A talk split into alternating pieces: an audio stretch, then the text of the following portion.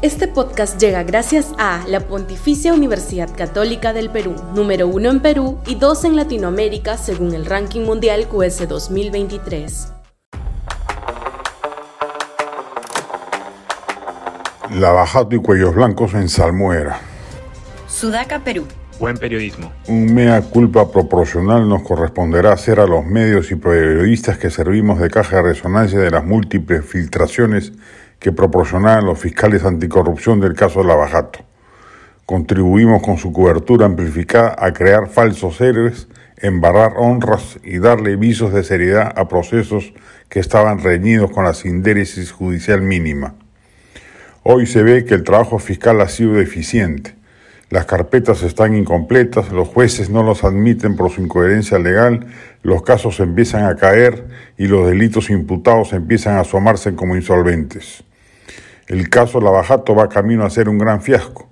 Los culpables efectivamente hallados se han beneficiado de una dudosa laxitud en los procesos de colaboración eficaz y muchos corruptos hoy duermen tranquilos sin purgar las condenas que les correspondían.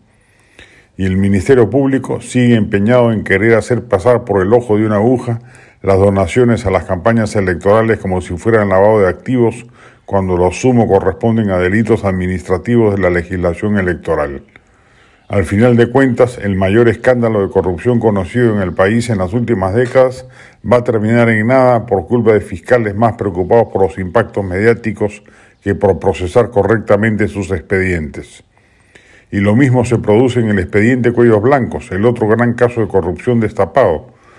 Tuvo impacto político y administrativo inmediato porque al gobierno de Vizcarra se compró el pleito y se produjeron cambios importantes como la desactivación correcta del Consejo Nacional de la Magistratura y su reemplazo por la Junta Nacional de Justicia y la salida de magistrados corruptos.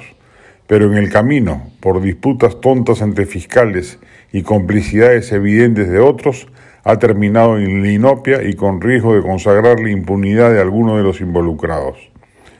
Los actos desesperados últimos de algunos fiscales, ampliación de fase investigatoria, involucramiento de más personas, etc., solo demuestra que hay conciencia en ellos de que han hecho un mal trabajo, el mismo que ha sido advertido con crudeza por algunos magistrados del Poder Judicial como el juez César San Martín.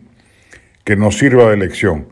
El periodismo de investigación no puede devenir en correveidile de intereses de fuentes fiscales o judiciales y los entes encargados de impartir justicia, fiscales y jueces, están obligados a no olvidar la máxima profesional de impartir justicia y no buscar escarmientos políticos adversarios e ideológicos.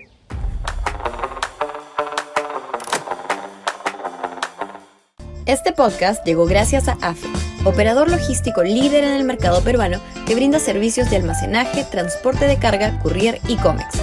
Los puedes ubicar en www.afe.pe. Este podcast llega gracias a la Pontificia Universidad Católica del Perú, número uno en Perú y dos en Latinoamérica según el ranking mundial QS 2023.